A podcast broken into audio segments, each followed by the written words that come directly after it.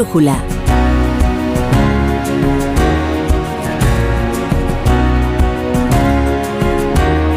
La Torre.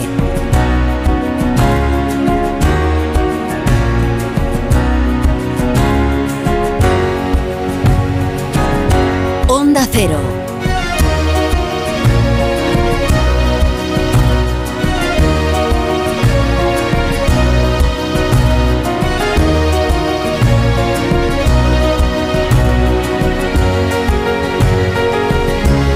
Las 10 y un minuto, las 9 y un minuto en Canarias, comienza la tertulia de la brújula. Vamos a recoger los pedazos de este día que nos deja algunas decisiones judiciales que van a complicar mucho lo de mañana. La ley de amnistía que se vota en el Congreso de los Diputados y que previsiblemente será enviada al Senado. O no, ya veremos. Porque Junts per Cat todavía no ha revelado cuál es, cuál es el sentido de su voto.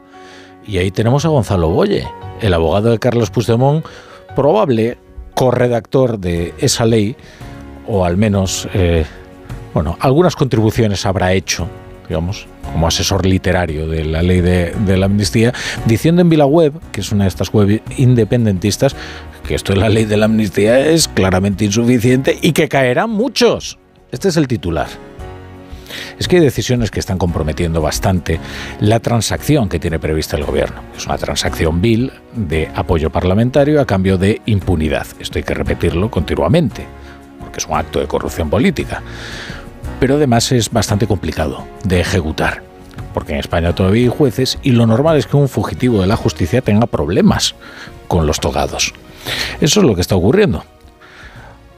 Dos jueces han decidido prorrogar sus investigaciones el juez de el juzgado de instrucción número uno de Barcelona, que se une al leviatán de este gobierno como conspirador, saboteador de la amnistía, a juicio del grupo proponente que es el Partido Socialista. El caso Volhov. Hombre, si le preocupa, si le preocupa a la Unión Europea que se amnistíen los delitos de terrorismo, porque eso contraviene sus tratados, más le preocupa que se paralicen las investigaciones sobre los caballos de Troya de Vladimir Putin en países continentales y en democracias que trataba de desestabilizar Rusia con Rusia con esa guerra no convencional en las que iba infiltrando a pues a agentes nocivos en sus instituciones para tratar de desestabilizar países. Eso, según las... En fin, hay indicios bastante sólidos de que eso es lo que ha ocurrido en, en Cataluña. Hay agendas de reuniones, reuniones en las que incluso también participó Carles Puigdemont, ¿eh? Y hay también una colusión de intereses entre la Rusia de Vladimir Putin, el, el Kremlin y, y el independentismo de Cataluña. Pero es que además lo reconoció en su día, Josep Lluís Alay, nada menos que en TV3. ¿Amb el senyor Dimitrenko? O... Amb el senyor Dimitrenko, sí, sí, el senyor Dimitrenko. Con el señor Dimitrenko, sí, sí, con el señor Dimitrenko. Pero con el señor Dimitrenko, si yo voy allí a hablar con él, obviamente no vamos a hablar de caviar, ni de la ópera rusa, ni de vodka. De l'òpera russa, ni de vodka, ni de... Anem a parlar, doncs, de... de, de... Vamos a hablar de cosas que interesan para la creación de un Estado independiente en el futuro. Y yo creo que eso no es delito. Jo crec que això no és cap delicte. Bueno, pues ahí lo tienen. Es difícil ¿eh? amnistiar esto. Esto es, un audio que acaba de recuperar muy oportunamente José María Olmo, periodista del Confidencial. Muy oportunamente, tan oportuno como el auto del juez que prorroga esta investigación. Dice el PSOE que está muy cómodo con la actual redacción de la ley de amnistía, que no está negociando ningún otro cambio, lo cual, dada la credibilidad del Grupo Socialista, es probablemente la garantía de que efectivamente se van a introducir nuevos cambios para tratar de sortear estas decisiones de los eh, jueces en esta ley tan controvertida que mañana eh, se votará en el Pleno del Congreso. Vamos con la tertulia. Carmen Morodo, ¿qué tal? Buenas noches. Muy buenas noches. Joaquín Manso, buenas noches. ¿Qué tal? Buenas noches, Rafa. ¿Por qué te ríes? Estás como... Estamos aquí dando la energía al programa. Ah, bien, Buenas bien, noches. Aquí la, la alineación titular de los Sí, lunes. Sí, sí, es, es lunes grande. Pablo Pombo, ¿qué tal? ¿Qué tal? Buenas noches. Encantado. Bueno, ahora me dirá alguno de los tertulianos que llamo de vez en cuando los lunes, me dirá, oye, ¿qué pasa? Y que cuando voy yo, que... Bueno, no, hombre, no. Suplentes de lujo, eso es así. No, yo los quiero a todos por igual. Mira cómo viene manso, ¿eh? ¿Has visto? Vamos, a leer- con el menú de la tertulia, que, que hay mucho de lo que hablar. ¿eh? José Miguel Azpiroz, ¿qué tal? Buenas noches. Buenas noches, eh, La Torre. Pues arranca la semana de la amnistía que mañana previsiblemente se aprueba en el Congreso. Y digo previsiblemente porque con los autores y beneficiarios de la ley nunca se sabe si a última hora saldrán con nuevas exigencias para blindar aún más el perdón. En el PSOE dicen que no, que esta vez no. No, no, no estamos negociando. Yo le he dicho que ahora mismo estamos cómodos y satisfechos del documento que surgió la semana pasada. Ah, De aquí a mañana seguiremos hablando, como no. No hay ningún cambio al respecto. Pero frente a la portavoz Esther Peña se han encargado en Junts de filtrar que todavía no hay acuerdo y que podrían votar en contra si no se añade a la ley una de las enmiendas rechazadas, la que perdonaría todo tipo de terrorismo y también los delitos de traición contra la paz y la independencia del Estado. ¿Terminará cediendo otra vez el gobierno? ¿Votará en contra Puigdemont? Hoy hemos conocido dos nuevos autos judiciales, hablabas de ellos hace un momento, Rafa, que complican más si cabe los planes de los independentistas y el gobierno. El del juez de Barcelona, Joaquín Aguirre, que investiga la trama rusa del Prusés, los vínculos entre Puigdemont y su entorno con elementos cercanos al Kremlin. El instructor amplía el tiempo para investigar porque tiene indicios de esa estrecha relación y de que Rusia habría ofrecido apoyo económico y hasta 10.000 soldados para respaldar la independencia de Cataluña y desestabilizar Europa. No solo eso, habla de contactos de los independentistas de Junts con partidos y organizaciones de extrema derecha de Alemania e Italia. Posible delito, traición, a esta hora fuera de la amnistía. El del juez García Castellón, otro más, ampliando también la investigación del caso Tsunami, que tiene al fugado investigado por terrorismo e insistiendo en que era una organización jerarquizada que buscaba subvertir el orden constitucional, desestabilizar el Estado y alterar el orden público.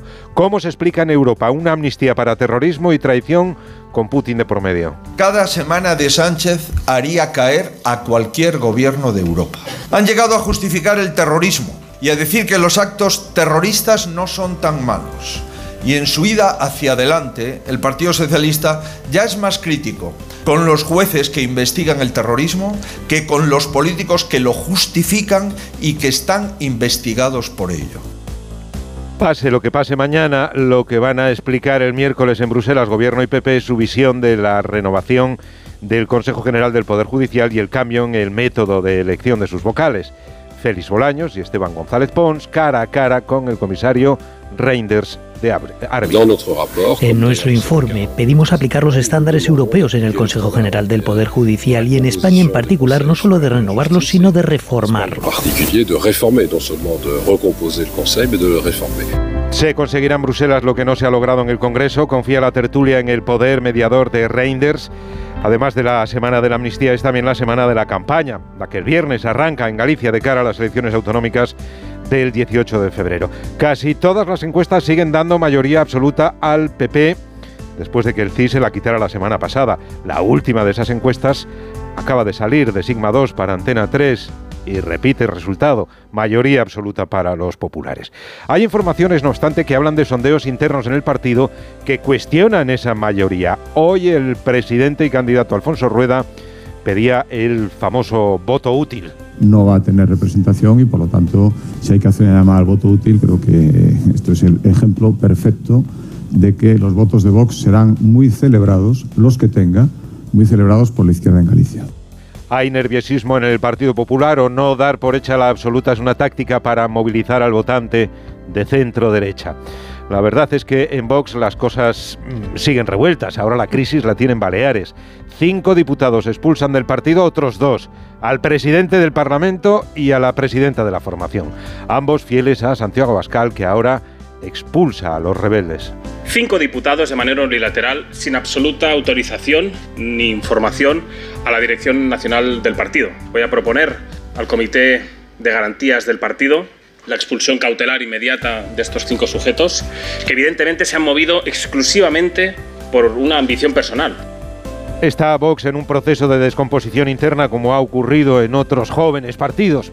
De la crónica internacional, la encrucijada de Joe Biden tras el ataque este fin de semana de milicias proiraníes contra una base de Estados Unidos en Jordania con tres soldados muertos. Tiene que decidir si responde directamente contra Teherán, como reclaman los republicanos, o se limita a bombardear a alguno de estos grupos. John Kirby, portavoz de Seguridad Nacional. No estamos buscando una guerra con Irán ni una escalada del conflicto en la región. Lo que queremos es un estable, seguro y próspero Oriente Medio. Y queremos que estos ataques terminen. Y esos son el tipo de serias decisiones que tiene que tomar el comandante en jefe en este momento.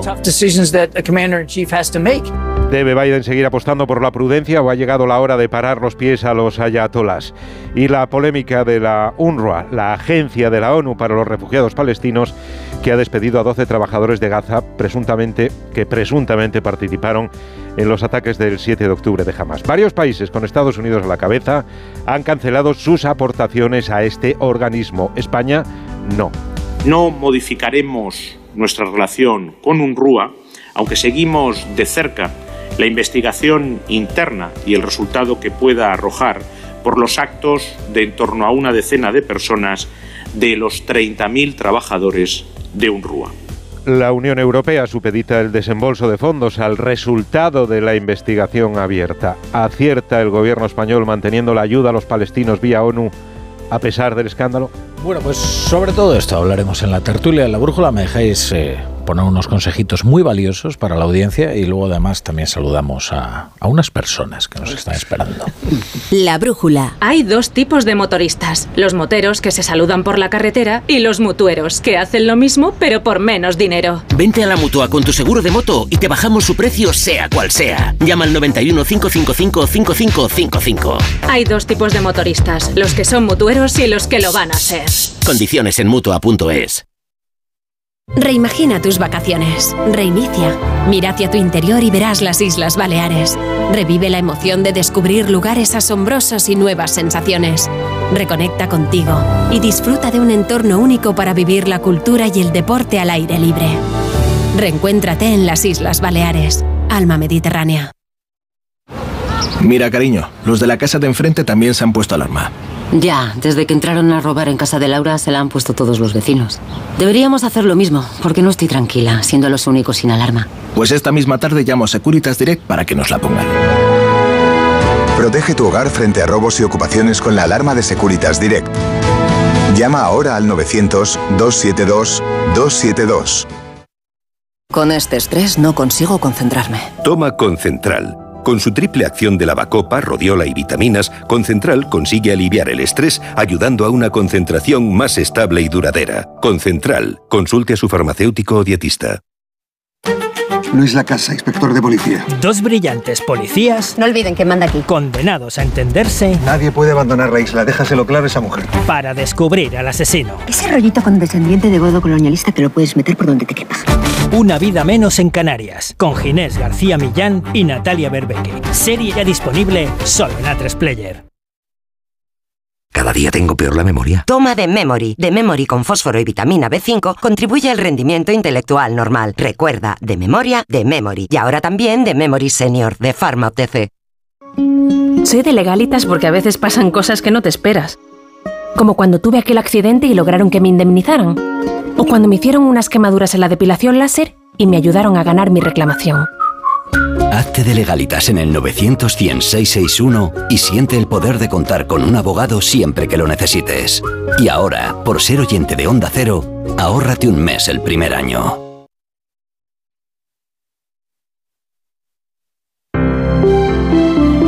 Buenas noches. En el sorteo de mi día de la 11 de hoy, la fecha ganadora ha sido... El 5 de abril de 1976. Y el número de la suerte, el... El 7. Recuerda que mañana, como cada martes, tienes un bote millonario con el sorteo del Eurojackpot de la 11. Y ya sabes, a todos los que jugáis a la 11, bien jugado. ¿Sabes qué es el branded content? ¿O cómo será el mundo cookieless? Si tienes preguntas sobre comunicación publicitaria, visita comunicatalks.com, un espacio de la Asociación de Agencias de Medios creado para resolverlas. Porque saber comunicar es una parte muy importante de tu empresa y también de la nuestra. Agencias de Medios, para que la comunicación funcione. Empieza el año ahorrando en Bricodepo. Con este pavimento porcelánico de 8,95 euros el metro cuadrado, ahora por solo 7,95. Y la puerta lacada con tapajuntas, antes a 119 euros. Y ahora todo por 99. Recuerda que si lo encuentras más barato, te devolvemos la diferencia por dos. Ya en tu tienda y en bricodepo.es.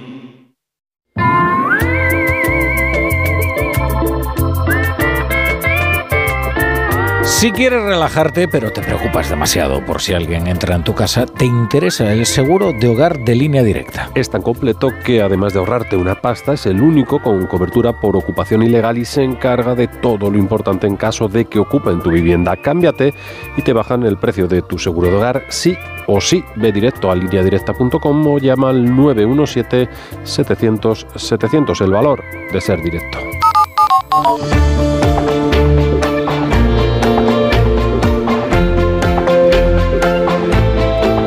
La brújula.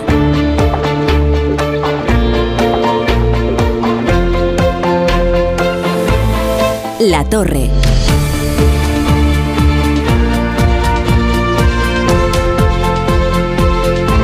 ¿Cómo le gusta a Pablo Pombo eh, esta sintonía que nos hizo, la, la- interpretó la orquesta de Bratislava, ¿verdad? Estudio 1. La Estudio 1 es, es extraordinaria. El más grande de Europa. Sí, sí, y así de forma épica podemos decir que tenemos en la tertulia de La Brújula hoy a Pablo Pombo, ya citado, Joaquín Manso y Carmen Morodo. Y me vais a dejar saludar a, a unos señores. eh, Unos señores que son amigos nuestros, los saludamos. Que ya conocéis, que ya conocéis, sí, sí, sí. El primero es eh, José Ignacio Torreblanca. ¿Qué tal, Torreblanca? ¿Cómo estás? ¿Qué tal? Buenas noches, Rafa. que hoy publica un- una columna muy interesante en El Mundo eh, de título unívoco, No podemos amnistiar la injerencia rusa en Cataluña. Y que empieza así. El mérito es que lo publica antes del auto, ¿eh? Sí, sí. Mérito, eh, mérito. Hombre, mérito que le reconocemos eh, de, de tal manera que vamos a hablar de ella aquí, Joaquín. Es que no... Es lo que tiene estar bien informado. Bueno, eh, informado además desde hace tiempo, porque así arranca la columna. En octubre de 2017 era jefe de opinión en el país histórico que es un adjetivo no que remite a aquel ABC verdadero de Luis Marianson, el país histórico. Eh, gracias al trabajo de David Alandete y el apoyo de colaboradores externos como Javier Lesaca, pusimos sobre la mesa la evidencia de la injerencia rusa en Cataluña. En la España de entonces no había mucho conocimiento sobre el tema de las amenazas híbridas. Eh, Nacho, vamos a ver, ¿por qué, ¿por qué no se puede amnistiar la injerencia rusa en Cataluña? Eh, ¿Por qué eh, esas eh, revelaciones son tan comprometedoras, no solo para el movimiento independentista, sino también para el gobierno que ahora pretende perdonar y extinguir esos delitos? Bueno, yo creo que por dos razones. Una, interna a España. Si nos hubiera ocurrido solo a nosotros, ya sería suficiente razón para entender que lo que Rusia hace manipulando los espacios informativos y haciendo este tipo de injerencias en la política interna es un atentado contra la soberanía nacional de primerísima magnitud. Y si además lo hace con la connivencia de actores internos, pues es aún más grave. Si resulta que además España no es una excepción, sino que es una pieza de un puzzle global donde Rusia está desestabilizando sistemáticamente a todas las democracias, desde Estados Unidos al Reino Unido, a Francia, a Alemania, a Italia, y estamos viendo que somos un mecanismo o un eslabón en esa cadena de desestabilización, no podemos extraernos de ese problema y decir que aquí eso no fue relevante o condonarlo. Al revés, tenemos que sumarnos globalmente a la lucha que tienen las democracias por defender eh, sus espacios institucionales y de comunicación frente a una estrategia organizada de desestabilización. Por lo tanto, yo creo que tanto por razones internas, por nuestro papel y nuestro peso en el mundo y específicamente en el entorno de las democracias liberales y la Alianza Atlántica y la Unión Europea que somos parte, tenemos la obligación de seguir hasta el final averiguando en estos hechos para que no se repitan en otras democracias y para poner coto precisamente a Putin y a estas estrategias. Ujú. Eh, citas a- al director del Atlantic Council, que es Ian Bremer, que dice españoles tienen un oso en el jardín. Es decir, había una conciencia en, determinadas personas muy bien eh, informadas eh, de que en España se estaba produciendo una de esas injerencias con las que Rusia trata de desestabilizar ¿no? las democracias.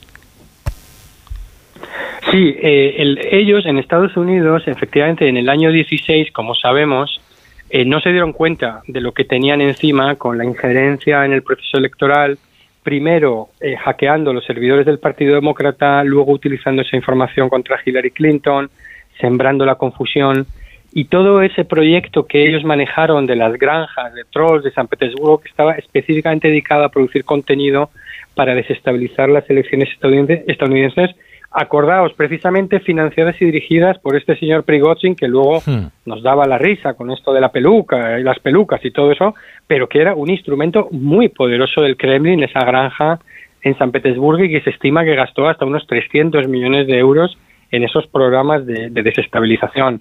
Hmm. En Estados Unidos lo habían visto y lo habían sufrido. nosotros lo teníamos delante de nuestras narices porque lo estábamos viendo ya en Escocia y con el Brexit y no lo vimos venir. Y eso que teníamos además, y en aquella época recuerdo que teníamos muchos ataques motivados y, o sea, originados desde Venezuela, cuando escribíamos, por ejemplo, editoriales sobre el derribo del MH17, ¿os acordáis? El avión eh, neerlandés que fue derribado en Ucrania y que eso fue una gigantesca campaña de desinformación para atribuírsela. Es decir, teníamos todos los puntos, pero de repente cuando atacan a España, mucha gente en España y en, el, en, en, medios periodísticos, incluso en el Ministerio de Defensa, en exteriores, dice, no, no, no puede ser contra nosotros porque nosotros no tenemos nada contra Rusia, además nosotros no reconocemos Kosovo. Hmm. Y, y, te daba un poco la risa decir, bueno, es que señores, esto no es personal, hmm. estos son negocios para los rusos, Nos, les da igual lo que pensemos sobre Kosovo, ellos necesitan muchas Crimeas hmm. para validar sus Crimeas, porque era en lo que estaban ellos desde el 14 con esa anexión. Te recuerdo además que eh, el día 1 de octubre en, en, programa, el 2, que era lunes, recuerdo, en un programa de radio en la SER, eh, estaba, estaba Enrique Juliana y salió el tema del referéndum y me, y me preguntaron, ¿qué te ha parecido el referéndum? Y digo, le dije exactamente igual que en Crimea y saltó por los aires, ¿no? Aquella conversación. ¿Cómo te atreves a comparar esto? Y digo, no, es que es perfectamente lo mismo. Es una estrategia precisamente de sembrar toda Europa y estaban mirando Venecia, o sea, estaban el Véneto, ¿no? Y la, la vía eh, eh, en Venecia, estaban mirando en toda Europa, Escocia, etcétera, para promover todos esos movimientos seccionistas que debilitaran en nuestras democracias, ¿no? Hmm. Eh, es interesante que digas lo de la risa. Esto provocaba risa y tal, porque es verdad que algún día se estudiará el papel que jugó el humor en su peor versión en el procés y de cómo el sarcasmo vino a sustituir a los argumentos. Se pretendía ridiculizar determinadas investigaciones mediante el sarcasmo, el, bueno, estos humoristas ¿no? de, de, TV3. Eh, David Alandete, que aparece citado en tu, en tu columna, lideró esa investigación en el país. Eh, hoy es eh, corresponsal en Washington, escribe para el diario ABC. pero entonces era director, director adjunto de, de El País. ¿Qué tal, David? ¿Cómo estás? Hola Rafa, ¿qué tal? Un gusto estar aquí. Y yo recuerdo cuando tú eh, liderabas esa investigación, eh, ofrecías los datos, los argumentos, cómo inmediatamente eh, te tachaban de paranoico, trataban de ridiculizarlo y sufrías ataques además muy constantes y bastante masivos, ¿no? Bueno, hasta el punto, Rafa, que me tuvo que en un momento amparar la Asociación de la Prensa de Madrid por unos ataques. O sea, yo, fui a testificar al Parlamento británico junto con Mira Milosevic eh, y, con otra gente y con Borja Laseras, a quien, a quien conoce eh, Torreblanca, que ha estado hablando un poco de, este tema, ¿no? Eh, y, oye, después hicieron un vídeo como que yo aparecía como con con un casco de papel de aluminio, con la música del Tetris. Pero ¿sabes de quién copia eso el independentismo hmm. catalán? de Sputnik. Claro, de los medios rusos. Ellos tienen a, a Boban y no sé qué, no sé cómo se llaman. Acuérdate cuando llamaron a, a Cospedal haciendo toda la broma. Esto es como Polonia, ¿no? Y el sarcasmo lo envuelve todo y como, como escribió eh, Ana Politkovskaya, que es una de las periodistas asesinadas por el régimen, en este Putin todo es posible. Una cosa, la contraria, lo demás para allá. Eh, y yo creo que España de la mano de esta crisis ha entrado también en ese terreno. ¿no? Y resulta que, como estamos viendo ahora y respaldan las investigaciones de los jueces, pues no era cosa de paranoicos con papel albal en la cabeza ni nada parecido. ¿Tú cómo tuviste noticia de que aquí había algo? Es decir, de que, habría que había que investigar esos lazos y de que probablemente Rusia estaba tratando de desestabilizar a España. Pues mira, hay dos momentos que para mí son cruciales. Eh, el primero, eh, yo trabajé mucho tiempo en Estados Unidos, mantuve una fuente diplomática y hay una parte del Departamento de Estado que se llama Global Engagement Center, que básicamente se dedicaba, por allá por 2016-17, a investigar desinformación. ¿Qué pasa? Que la investigaban y en Estados Unidos, Rafa, esto mm, delicado porque Trump era el presidente y mencionale tú a Trump que hay injerencia rusa, o sea, acuérdate las que armaban, ¿no? Eh, pues pasaban información a determinados medios y ahí en mis manos me encontré, esto se lo comenté a Nacho en, aquella época, menciones a eh, determinados puntos. Y hay una nota, una nota de 2014. Y 2014 es un año importantísimo porque es el año en que primero invade Rusia Ucrania y se anexiona Crimea y el mundo no hace nada, Obama en la Casa Blanca no hace nada, y ahí Sputnik empieza y de repente aparece una nota delirante con todos los estándares periodísticos, con el titular Una Cataluña independiente reconocerá que Crimea es rusa. Con, un par, perdona que lo diga así, pero era como declaraciones de uno que había ido a Moscú, a quien luego yo entrevisté en Barcelona. Esta persona se representaba a sí misma, pero fue a Moscú, dijo que era un independentista y esto le valió a Sputnik para crear la primera nota. Paralelamente a la anexión de Crimea y de Ucrania y todo lo demás, avanza esta campaña. Cuanto más susceptible Rusia de anexionarse Crimea, partes de Ucrania, más le interesa que la Unión Europea esté llena de independentismo.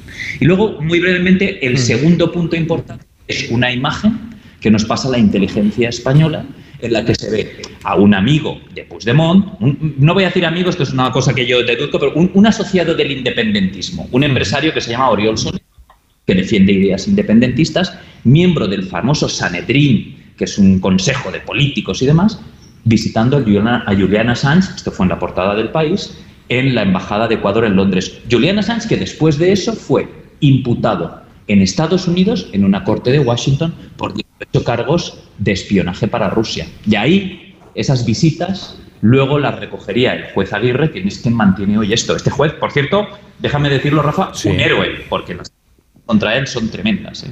Claro. Oye, y, crees... acuérdate, perdona, David, que, que Assange empezó a tuitear en catalán. Eh, y a regañar a, los que eran libios, ¿te acuerdas? los tweets en catalán a Assange? ¿Quién se los claro, escribía? Tenía un subcontratado allí que regañaba a los que no eran lo suficientemente... Una, puso aquel tweet con Snowden de, de, Tiananmen y el tanque, ¿te acuerdas? Una, una anécdota, Rafa, eh, le preguntamos a Soler por su visita a Assange. Y de repente nos manda una respuesta en un correo electrónico que era una traducción en castellano de lo que acababa de publicar Assange en su cuenta de Twitter en catalán. Entonces, imagínate el nivel de coordinación. Sí, sí, sí. Eh, había una política de comunicación ahí, ¿no? Que eso es lo complicado. Fíjate que es difícil a veces comunicar coordinados en una misma empresa, hacerlo no, esto, lo, llevaba muy bien todo, no tenían problemas de comunicación. Era una empresa común. Os pregunto a ambos, eh, ¿vosotros creéis que, en fin, que se entenderá el que se pretenda abortar esta investigación? Nacho ya me ha contestado más o menos, ¿no? Pero entiendo que la Unión Europea debería estar preocupada por los caballos de Troya de Putin, ¿no? Incluso más que por los delitos de terrorismo. Pues hay, inquietud en Washington y te, voy a decir por qué. Eh, eh, en noviembre tuvimos una reunión con dos eh, personas del Departamento de Estado que llevan este centro de investigación de injerencias, ¿no? diplomático. Y estas personas se sentaron con nosotros y dijeron, RT y Sputnik, los medios rusos, muertos, porque ya la marca se reconoce y han sido sancionados, y ahora operan esta red de injerencias a través de una forma totalmente distinta, que es empresarios pagan eh, por crear contenido y que medios distribuyan este contenido. Es decir, yo quedo contigo y te digo, Rafa, ¿por qué no te ofrezco yo crónicas desde el Donbass gratis? ¿Sabes? Para que tú las puedas distribuir y te va a dar visitas, etcétera, etcétera. Eh, y resulta, según nos dijeron, que 10 periodistas que escriben en uno de estos medios, que se llama Presencia, están en Barcelona. Hmm. Ahora, si tú ves, Estados Unidos ve que toda la anterior injerencia va a quedar mm, parada pues por decisión del gobierno, ¿cómo va a pedir Estados Unidos que se investigue la presencia de una nueva red en, Barcelona? Que es lo que han descubierto. ¿eh? Es que ahora, además. Y, si puedo añadir ahí, eh, Rafa, una cosa: que el juez investigue es una condición necesaria, pero no suficiente. ¿Por qué? Porque este tipo de delitos son de muy difícil atribución. Al final pasa como con los ciberataques, que casi el 0,001% acaban en un juzgado. ¿Qué es lo que se necesita también? Que sean los propios gobiernos los que tomen la iniciativa de respaldar estas investigaciones y actuar por sus propios cauces y entender esto no ya en la lógica estrictamente judicial, policial, sino en una lógica de seguridad nacional y de política exterior. En Alemania, por ejemplo, se han aprobado sanciones contra individuos que están detrás de estos procesos. La Unión Europea también tiene un mecanismo de sanciones contra directivos o personas que están involucrados en las injerencias.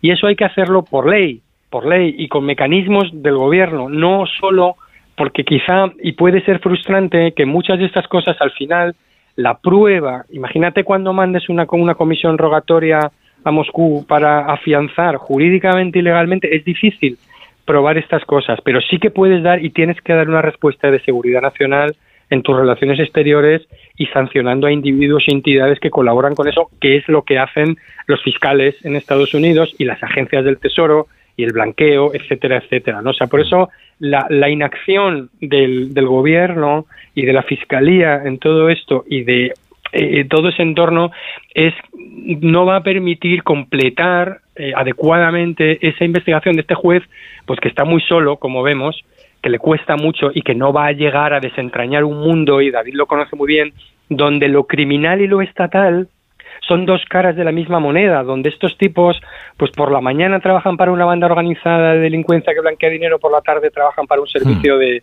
de seguridad. Rusia no es un Estado al que puedas llegar con una comisión rogatoria. Ya lo hemos visto en Skripal, lo hemos visto en Litinenko, lo hemos visto en todos estos incidentes. ¿no? Claro. Eh, estamos ante uno de esos casos, además, en los que las mismas personas que pidieron ayuda en el extranjero y a determinadas instituciones, algunas comunitarias, para luchar contra este mal, ahora tratan de convencerles que este mal no era tan malo. ¿no? Esto ya lo hemos vivido, ¿no? También, por ejemplo, con Irache García, después de haber convencido prácticamente a todos los europarlamentarios de que Puigdemont era un criminal al que había que juzgar inmediatamente en España, que ahora eh, pues se fotografíen con él y, demás. Como la labor de los eh, periodistas, pues a veces es muy ingrata cuando se hace bien y las investigaciones pues solo se demuestran veraces al cabo de un tiempo, cuando ya nadie se acuerda de quienes las emprendieron, pues nosotros quisimos hacer también justicia con, con Nacho Torreblanca y con David Alandete, que entonces estaban en el país eh, cuando se publicaban estas cosas, estaban investigando en el país. Ahora supongo que ya serán miembros de pleno derecho de la, de la de la fachosfera, ¿no? Eh, pero quizás lo que lo que debe, lo que debería explicar la sanchosfera es porque ahora esto nos tiene que parecer bien, ¿no? La injerencia rusa. Pero en fin, eh, muchas gracias por estar hoy en, la brújula Alandete y Torreblanca. Muchas un fuerte abrazo, gracias a ti. un fuerte abrazo. Bueno, eh, pues ya os toca a vosotros. No sé qué opináis, qué opináis de este caso en Volhov. Eh, bueno, yo pienso en, mi madre y en cómo, cómo se lo contaría, ¿no? Decimos injerencias. Oye, ¿esto solo ha pasado aquí? ¿Solo nos ha pasado a nosotros? Hombre, en Europa, me quedo en Europa, las sospechas son fundadas en Alemania, Francia, Reino Unido, Italia, Países Bajos, Suecia, Polonia, Finlandia, República Checa y España. ¿Y qué son las injerencias? No, vamos a aterrizar esto. Es el apoyo a partidos y grupos extremistas. Casa o no casa con el proceso casa. Desinformación y propaganda, casa con el proceso. Ciberataques, casa con el proceso. Interferencias en las relaciones externas, casa con el proceso. De hecho, en el auto se habla de reconocer eh, de, lo de Ucrania. Y financiación de grupos separatistas, casa con el proceso como anillo al dedo. Por cierto, hoy eh, se hablaba en los medios alemanes de los vínculos de Puigdemont con la, con la extrema derecha alemana italiana va a resultar que la alerta fascista se la tiene que inyectar el gobierno a sí mismo. ¿no? Y luego una incógnita. El gobierno que tiene la información del CIE, que es el Servicio de Inteligencia Exterior de España, del CNI, del SEAE, que es el Servicio Europeo de Acción Exterior, de la OSCE, que es la Organización para la Seguridad y Cooperación en Europa, que tiene toda esa información, ¿Por qué no se lo da el juez? Cuando estamos ante una cuestión de seguridad básica, cuando estamos ante una cuestión de Estado, eh, que es también una cuestión de Estado a escala, a escala europea. Bueno, yo creo que el, valor de los, de los autos que hemos conocido estas semanas, primero de Manuel García Castellón y hoy de, Joaquín Aguirre, yo creo que no está tanto en la, en la, calificación jurídica que puedan acabar mereciendo, aunque eso sin duda será relevante a efectos del impacto que puedan tener en la, sobre la aplicación o no de la, de la amnistía y la presión política que pueda ejercer que pueda ejercer Junts sobre el Partido Socialista, sino en que nos recuerdan la gravedad y la naturaleza de los hechos que se están amnistiando y por lo tanto la naturaleza y moral de la propia amnistía. En el caso de los hechos que describe el juez García Castellón son hechos de una naturaleza violentísima y antidemocrática. Es decir, recordamos que hay tres policías incapacitados que se puso en riesgo la frontera exterior de España y el tráfico aéreo en el aeropuerto del Prat. Y en el caso del el auto del juez eh, Aguirre, lo que hablamos es de la sospecha vehemente sospecha de injerencia rusa sobre la soberanía nacional. Entre los hechos que se describen hay uno tan elocuente tan elocuente como que Puigdemont se reúna en la víspera de la, declaración unilateral de independencia con un enviado de Putin en su propia casa, en la residencia oficial de Canonges. Y esto lo sabe el juez no porque se lo hayan contado algún espía o porque lo haya deducido, sino porque lo declara el Sartadi, que en aquel momento era la portavoz del gobierno de la Generalitat en sede judicial. Sí, mire, se, se, vio con un señor que hablaba ruso y con otra persona que hablaba ruso y catalán y el juez ha conseguido identificar a quienes entraron y salieron en aquel día de la residencia oficial del presidente y son, y son estas personas. Tanto, ¿pueden hechos de esta naturaleza, ya sea violenta o ya sea atentatoria contra la soberanía nacional, eh, ser amnistiados, de verdad pueden, de verdad no merecen como mínimo esa sospecha ser investigada hasta sus últimas consecuencias. Pues esto es lo que ponen de relieve los, los autos, más allá, ya te digo que a lo largo de la noche de hoy y durante la mañana de mañana ejercerán una presión política sobre el Partido Socialista que probablemente lleve al gobierno de España a humillarse una vez más. Es que esto es importante destacarlo, ¿eh? O sea, no se trata ya de extinguir unos delitos, sino de interrumpir unas investigaciones. Es decir, de impedir que se llegue a conocer todos los extremos de una investigación sobre la que operan indicios de gravísimos delitos, ¿no? Carmen.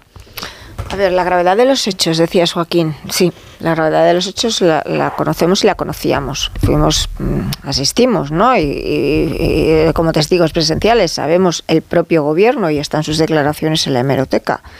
Eh, lo que ha cambiado es el presente y las circunstancias en las que se mueve este gobierno y, el, y su presidente. Entonces, la gravedad de los hechos es indiscutible. A mí tan grave como los hechos, yo ya sé que lo estamos, estamos normalizando muchas cosas, además de manera muy rápida, desde que se produjeron las pasadas elecciones generales. Eh, y, eso mm, me parece tan preocupante como la gravedad de los hechos amnistiados. Me refiero en concreto ahora a la reacción del gobierno a estos autos y a los movimientos judiciales que se están produciendo. Avanzan unas investigaciones, coinciden en el tiempo y la reacción del gobierno de, deslegitimar por completo eh, todo lo que tiene que ver con el Poder Judicial en tanto entorpezca sus eh, necesidades políticas, ya lo vemos como normal no forma parte de un titular, pero eso deja un pozo. Y eh, yo creo que Puigdemont, que ha llegado hasta donde ha llegado en un pulso contra el Estado español, al final, eh, solventando muchas dificultades jurídicas y está muy bien asesorado, a él no le viene de nuevas que en el camino se iba a encontrar con todos estos obstáculos, como tampoco le puede venir de nuevas al, gobierno de España. Esto lleva a una, eh, a sabiendas de las dos partes, a ejecutar una amnistía desde el punto de vista parlamentario que cuando tenga que ser aplicada por los jueces, los dos, aunque lo intenten disimular, saben que las, eh, los problemas que van a tener en esa ejecución van a ser de grado máximo. Pero ya están colocando el escudo. El escudo es, como todo esto forma parte de ese facherío y de, esa, eh, de ese movimiento, de esa alianza y conjura para acabar con un gobierno, lo decía este fin de semana el presidente, derrocar Claro, pero fijaros de lo que estamos hablando, que si solo estuviese, si eso lo dijese la derecha, ya estábamos, eh, serían palabras mayores. Eh, como todo eh, ello forma parte de esa alianza y de esa conjura, pues no hay problema. No hay problema en el sentido de que ya, ya, ya estamos anticipando que lo que se nos viene encima es esto, pero no es legítimo. Y habrá un choque judicial que va a ser brutal con un poder eh, ejecutivo que va a tener un coste para la democracia española que más allá de la gravedad de los hechos del pasado, yo me quedo con la gravedad de los hechos que están ocurriendo en el presente y la normalidad con la que los estamos gestionando. Sí, sí, porque eh, tiene razón Carmen, porque el, el, gobierno ha pasado en cuatro días de, de negar el, el loafer, a firmarlo cada uno de los días. cada, uno de los días. Es decir, ahora mismo a interiorizarlo. Tiene una, portavoz que cada uno de los días eh, se dedica, Se dedica a, decirlo. Por tanto, ahora mismo la retórica del Partido Socialista, a través de sus portavoces oficiales, como esta Esther Peña, que es la nueva portavoz de Ferraz, o los oficiosos, como es Oscar Puente, que es el verdadero eh, portavoz del, del gobierno, eh, es indistinguible de sus socios antisistema. Indistinguible. O sea, yo, que me digan qué alternativa, qué, qué teoría eh, no, han abrazado ya e interiorizado los portavoces socialistas de esas que consideraban que era un disparate contra ¿Sabes cuál es la única diferencia, Rafa? Que los independentistas lo justifican, por lo menos me parece más legítimo, en conseguir nuestro objetivo, que es la independencia, y utilizamos ese lenguaje y, esta, y este discurso porque el objetivo es la independencia, y desde el gobierno eh, lo que utilizan el mismo discurso y el mismo lenguaje, pero justificándolo en que aquí hay un, no sé, qué supuesta maniobra de la derecha para acabar con un gobierno legítimo. Bueno, y por eso cobra mucha importancia este montaje que vamos a poner. Está también enhebrado el, el, guion de la tertulia, que a veces me asombro, ¿no? Eh, mira, eh, esto es Pedro Sánchez ayer eh, en La Vanguardia, diciendo, bueno, ayer la entrevista se haría antes de ayer, seguramente, pero ayer lo publicaba la Vanguardia, diciendo que los españoles deberíamos agradecer a a Sánchez que haya incorporado a la gobernabilidad a Junts y a Esquerra, que era casi, casi pues, un servicio nacional. Al día siguiente, Laura Borrás, ridiculizando a Pedro Sánchez. Este esfuerzo por normalizar la situación en Cataluña eh, creo que también eh, hace que nuestra democracia sea más completa y por tanto la democracia española sea más fuerte a la hora de incorporar a actores, en este caso Junts per Catalunya, o también Esquerra Republicana, que en un pasado se negaron precisamente eso, contribuir desde el punto de vista constructivo a la gobernabilidad del país. La democràcia espanyola és, és francament dèbil, com estem veient per les ingerències i la no separació de poders que nosaltres hem estat uh, denunciant, i aquest és un problema per una democràcia.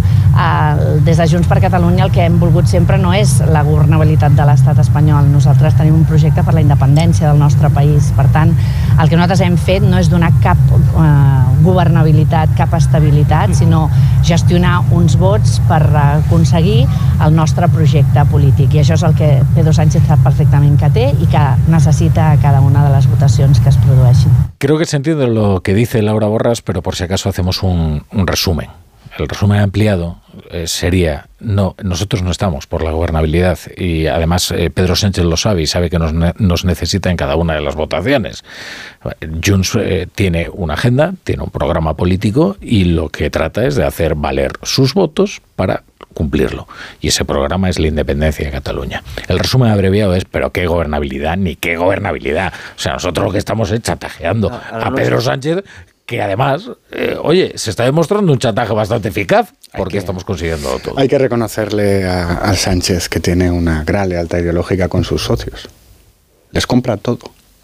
Idea que ponen en la mesa, lógica discursiva, marco retórico, lo compra todo, pero al día siguiente es que se lo quita de las manos.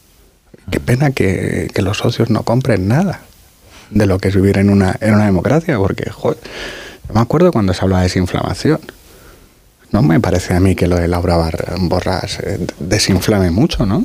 Es una persona que está condenada por corrupción. Que decir, que la naturaleza inmoral de los sujetos. Claro. Es decir, ella está condenada por corrupción. Puigdemont, que es el líder del partido, eh, bueno, no ha sido condenado porque, porque huyó del país metido en el maletero de un coche. Es decir, el, abogado no sé qué, el otro no sé cuánto. Claro, es que estamos en manos de, unos sujetos que parecen, oye, perdona, de, alguna organización criminal. Pero, pero fíjate que esta, esta semana vamos a ver si Puigdemont tiene o no tiene la ley de amnistía tal y como la quiere y después vamos a una reunión entre los partidos con los intermediarios de por medio, ¿no? Y yo no sé si habéis visto la zona de interés, pero mira, apartando toda la cuestión del, del holocausto, hay, hay una lección que, que se extrae de la película, ¿no? Es que hay un dilema entre lo que te conviene y tu conciencia, y cómo los personajes optan por lo que les conviene todo el rato. Pues eso es lo que va a pasar. Entre la conveniencia para seguir en el poder y la conciencia de lo que es bueno para España. Sánchez una y otra vez elegirá lo- la conveniencia para seguir en el poder. Por eso yo creo que no hemos visto lo peor. No hemos visto. O sea, cada vez pensamos que sí, pero no, no hemos visto lo peor. Porque aquí hay una diferencia. Y es que yo me creo a estos señores cuando hablan. Y dijeron, la amnistía es el punto de partida. La verdad es la Entonces, no hemos visto lo peor. Hombre, yo creo, Pablo, que no es que no hay. No so- a ver, esto no ha hecho más que empezar. Claro. ¿No? Podemos, es lo mismo, lo puedes decir, no hemos visto lo peor o esto no ha hecho más que empezar.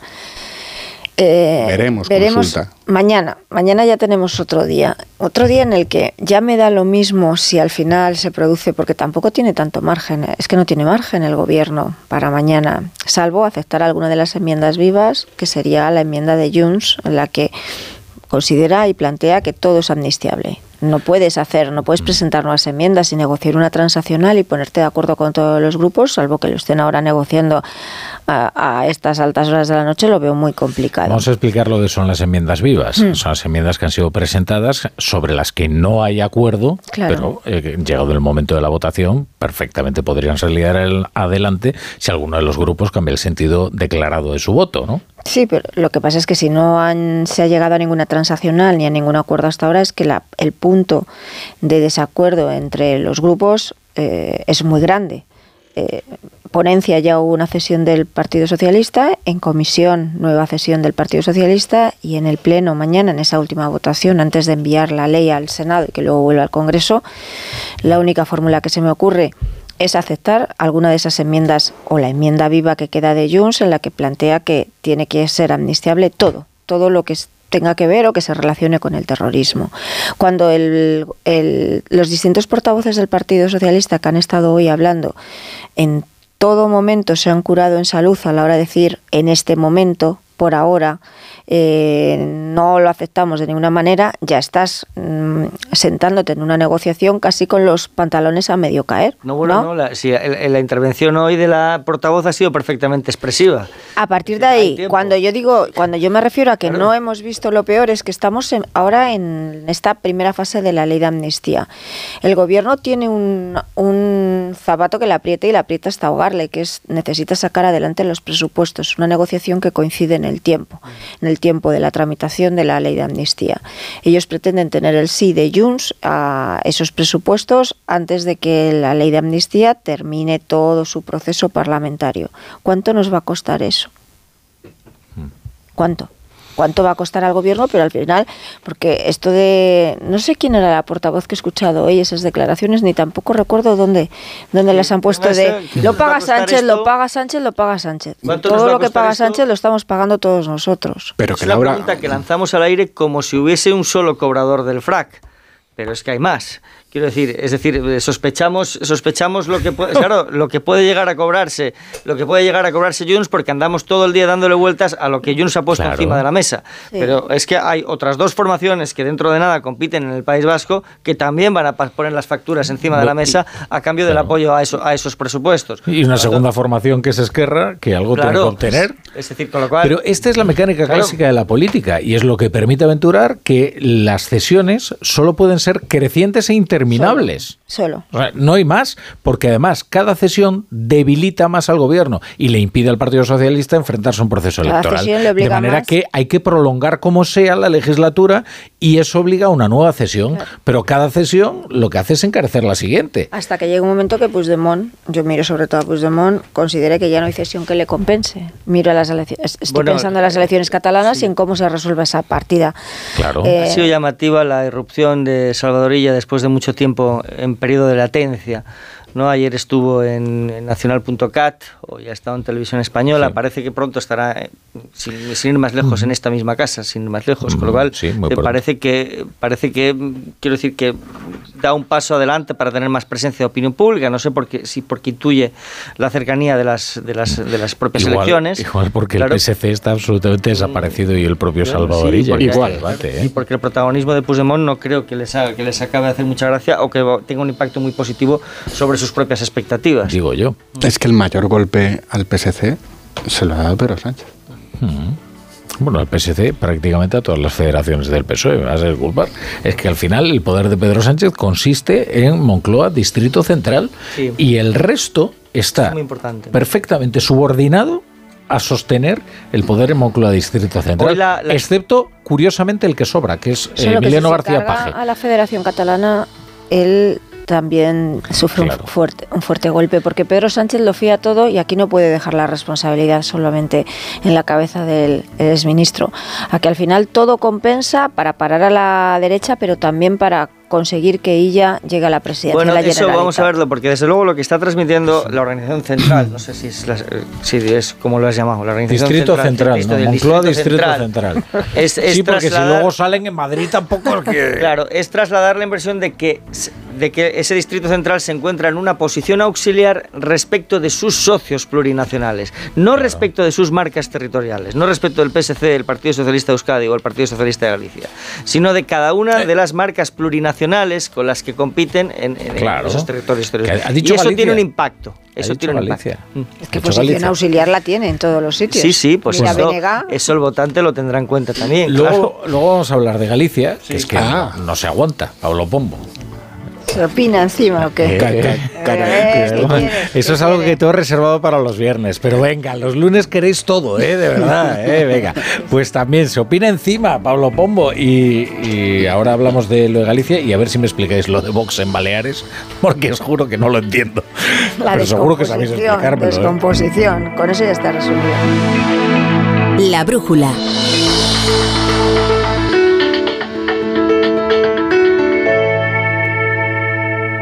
La torre.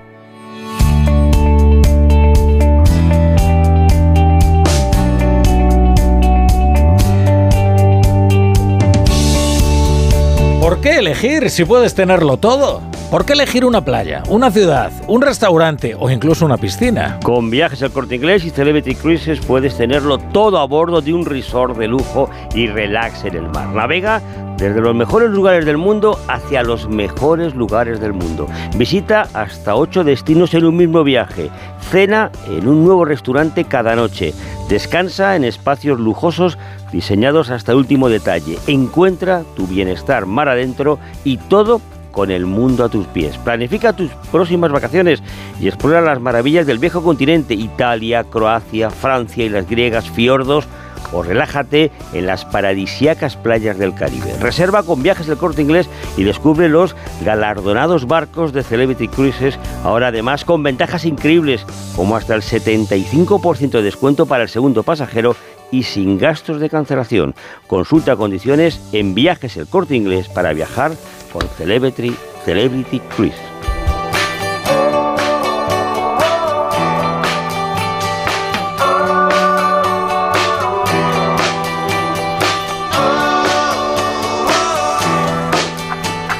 La brújula.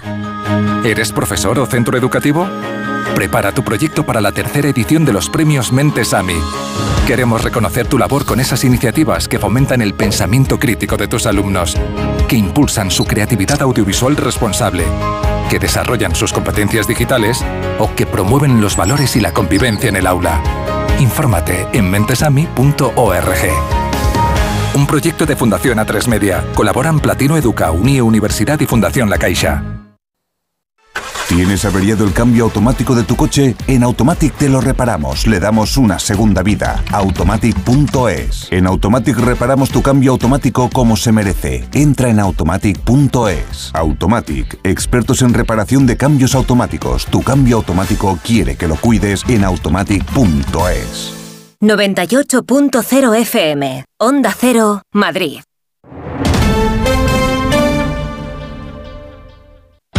Vengan las rebajas de Muebles a Dama. Precios insuperables con la misma calidad de siempre, en una gran variedad de estilos y modelos y con su habitual trato amable. Transporte y montaje gratuitos. Todo lo bueno de siempre, pero ahora con rebajas. Muebles a Dama. Ven a la calle General Ricardo 190 o entra en mueblesadama.com. Cambiar la bañera por un plato de ducha, reformar el baño completo. El caso es que meterse en obras da mucha pereza. Deje a un lado la pereza y acuda a Duchamanía. Sus profesionales realizan la reforma completa del baño o cambian la bañera por un plato de ducha, con rapidez, limpieza y empleando los mejores materiales. Todo a los mejores precios. Exposición en Paseo del Molino 6 y en calle Cabanilles 39, 91 468 4907 y duchamanía.es. El principal riesgo del colesterol elevado son las enfermedades cardiovasculares. Ponte en guardia con una dieta saludable, ejercicio físico y Nivecol Forte, con coenzima Q10, levadura de arroz rojo y fitoesteroles vegetales concentrados que con una ingesta diaria de 800 miligramos contribuyen a mantener niveles normales de colesterol sanguíneo. Nivecol Forte, de laboratorios. Mundo Natural. Consulta a tu farmacéutico dietista y en parafarmaciamundonatural.es. Si te preocupas de buscar el mejor colegio para tus hijos y los mejores especialistas para tu salud, ¿por qué dejas la compra-venta de tu vivienda en manos de la suerte? Confía en Vivienda 2. Entra en vivienda2.com, la empresa inmobiliaria mejor valorada por los usuarios de Google. Con los ojos cerrados, Vivienda 2. El 2 con número. Empieza el nuevo año a tope de energía en Basic Fit. En casa o en el gym a la vuelta de la esquina. Apúntate ahora, disfruta de seis semanas extra y llévate una mochila. Siéntete bien y haz del fitness tu básico. Te quedan cuatro días. Ver condiciones en basic-fit.es. Basic Fit. No te puedes perder en Madrid la curva de la felicidad con Gabino, Diego, Antonio Vico, Joshua Maeche y Jesús Cisneros. Me llamo Joaquín Rosales, pero todos me llaman Quino. Debe ser que no merezco más que dos sílabas. Pero ¿quién dijo que el hombre era el sexo fuerte? La curva de la felicidad, posiblemente la comedia más divertida. Del 17 de enero al 25 de febrero en el Teatro Infanta Isabel. Te compra tu coche, te compra tu carro, te compra tu buga. Te compra tu furgo, te compra tu moto, te compra tu auto, caravan. ¿Te han hecho una oferta? Te la mejoramos. Has oído bien. Mejor precio garantizado y compromiso de pago en 24 horas. Ven a vernos.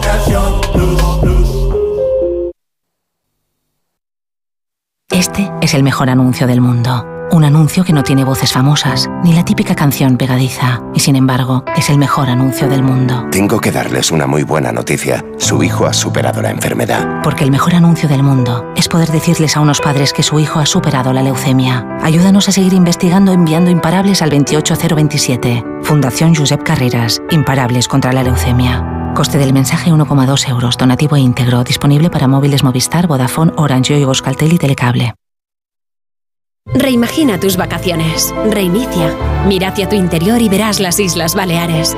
Revive la emoción de descubrir lugares asombrosos y nuevas sensaciones. Reconecta contigo y disfruta de un entorno único para vivir la cultura y el deporte al aire libre. Reencuéntrate en las Islas Baleares. Alma Mediterránea.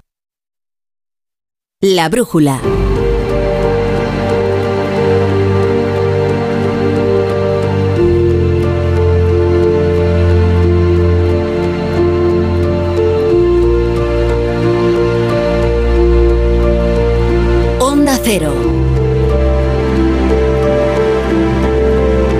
Rafa La Torre.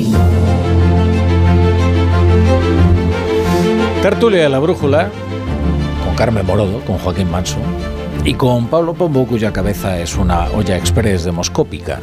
Tiene tantos datos eh, y empieza a silbar además y, va a estallar, como no los cuente, a la audiencia. Una breve introducción. Hoy ha estado en un desayuno informativo de La Razón Alfonso Rueda, eh, presidente de la Junta de Galicia y candidato a seguir siéndolo, presentado por Alberto Núñez el presidente del Partido Popular. Allí Alberto Núñez dijo, hombre, más vale que España se parezca a Galicia a no que Galicia empiece a parecerse a España. Se refería a la forma de gobernar, claro.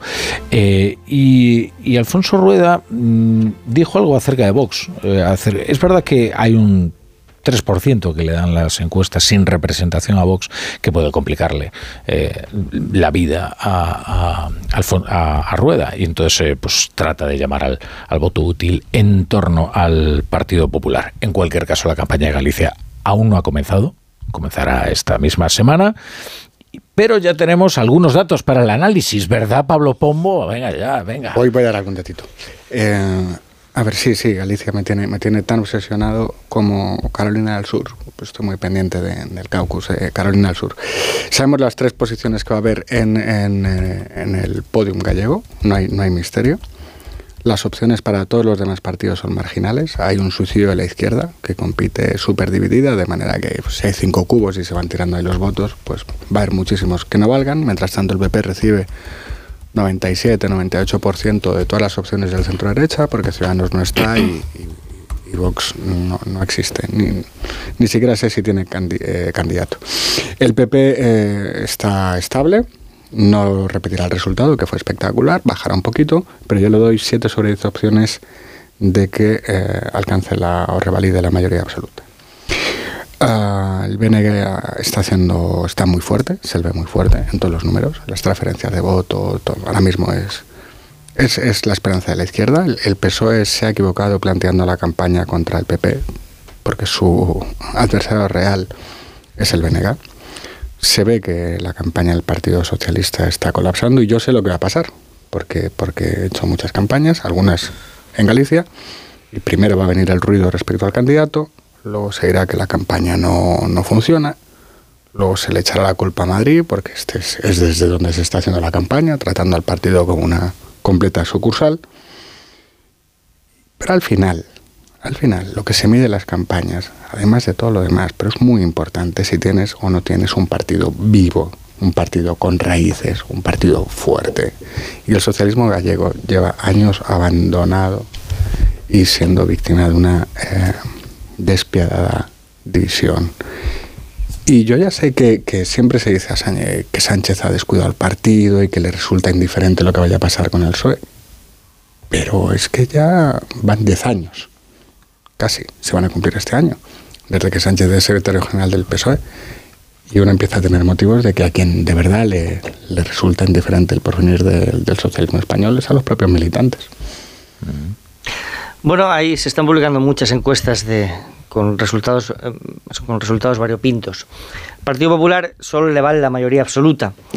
Por lo tanto, y eso necesita que mantener mucha concentración de voto en las cuatro circunscripciones eh, en porcentajes muy altos, por lo tanto no es un resultado fácil, pero tampoco se percibe en este momento eh, dinámica, dinámica de cambio. Todo lo que no sea sacar una mayoría absoluta tendría un impacto muy importante no solo sobre la política regional, sino evidentemente sobre la política nacional, porque la derecha quedaría desnortada y Sánchez tendría automáticamente alfombra roja aunque las opciones de gobernar son para el socio plurinacional que es, que es el BNA. De las encuestas que se han publicado, a mí me interesa destacar los datos en bruto de la, de la encuesta del CIS, que decía en la matriz de transferencia que el Partido Socialista conserva un 53% respecto de sus resultados de hace cuatro años, lo cual apunta a una catástrofe, a un resultado muy malo, Hoy el, el ABC, eh, la encuesta de GAT3 para ABC sitúa en torno al 16%, 12-13 escaños, que sería su peor resultado histórico, y hay algunas encuestas internas que, que lo sitúan en el entorno de los, de, los, de los 11 diputados. A mí me resulta muy difícil creer que Sumar, como apuntan algunas, algunas encuestas, vaya a entrar, porque hace eh, cuatro años, con, con Podemos en una trayectoria ascendente, y, y, siendo muy influyente en aquel momento dentro, del, dentro del, del, gobierno de España y siendo una formación unida, no llegó al 4% y por lo tanto se quedó fuera, pues es muy difícil creer que con el partido dividido y en trayectoria descendente y con una candidata que es muy poco conocida allí, eh, lo vaya a conseguir. Por lo tanto, me, resulta muy difícil creer y eso también tendrá un impacto sobre el caudal político de la, de la vicepresidenta y, por lo tanto, sobre su, sobre su fortaleza política. A medida que nos acerquemos a las elecciones gallegas, van a ir acaparando más espacio en el debate público porque su efecto sobre la política nacional va a ser mucho mayor del que siquiera ahora mismo intuimos. A ver, yo creo que lo que tenemos ahora mismo, con los datos que hay encima de la mesa, la conclusión que podemos sacar, con todas las cautelas después de lo que nos pasó en las elecciones generales, es que la continuidad se impone sobre el cambio. Eh, que los, las, mmm, todo el tema este de las bolitas, de los pellets, eso no, al final. ¿Qué, ¿Qué fue? ¿Eh? Ah, los, ah aquello. Sí. Ah, creyendo que no te sabías si estabas con ironía o que estabas. es que, que, que fugaz es la memoria, ¿verdad? Y No, antes de pero la que al final Cataluña, ¿te eso demo- La marea blanca, demoscópicamente y en esa coincidencia yo mm, entre los datos que manejan a izquierda y a derecha pues ni eran hilillos ni es nada y no han servido para movilizar a la izquierda. Yo coincido con vosotros que aquí esto es va, va de dos va de dos caballos que son el del PP y, y Ana Pontón Benegá los demás candidatos son o sea, no existen en el imaginario gallego solo están eh, estos dos y la candidata del BNG está adoptando una posición más mm, se está eh, moderando o escenificando una moderación, aunque sea una candidata de un partido independentista, nacionalista, eh, y, y es el, el representa- la, la representante o donde mira el, el voto de izquierdas. Esta mañana en el desayuno este, en, en el, en el periódico, en La Razón, eh, comentaban que de los datos que tienen que manejan en el Partido Popular, las, las impresiones que hay sobre el sobre el PSOE son muy malas, sobre el candidato socialista. Y eso puede al final, evidentemente, arrastrar lo que, lo que, lo que es toda la izquierda y que no sumen, por muy bien que le pueda llegar al BNG. Y luego, si se están mm, produciendo advertencias o incluso aparecen informaciones, yo, yo tengo la impresión de que se hacen sobre todo por cautela, por miedo a que al final el electorado del Partido Popular caiga en la confianza y lo que necesitan es movilizar, que ese electorado no dé por hecho una cosa que realmente no está hecha, porque una mayoría absoluta es te lo juegas a todo o nada. Decías tú, Joaquín, que van a tener mayor repercusión a nivel nacional de lo que estamos imaginando estas elecciones. Mm, Yo creo que sobre todo tienen repercusión a nivel nacional en el escenario de que no se cumplan las previsiones, la, previsión de que, de que haya una mayoría absoluta, porque eso no ve una desestabilización en el liderazgo del Partido Popular, pero sí tiene consecuencias a nivel nacional en clave interna, eh, después de la- como lo que pasó en las elecciones generales, y también en clave mediática, de lo que pueden ser o al menos de un sector mediático y de un sector de esos satélites que apoyan a, la derecha si no se mantiene esa mayoría absoluta. Si se cumple la previsión, eh, a mí me parece que, que para la izquierda, incluso para, sí, para Yolanda Díaz, pero que la repercusión que se la juegan en otra cosa.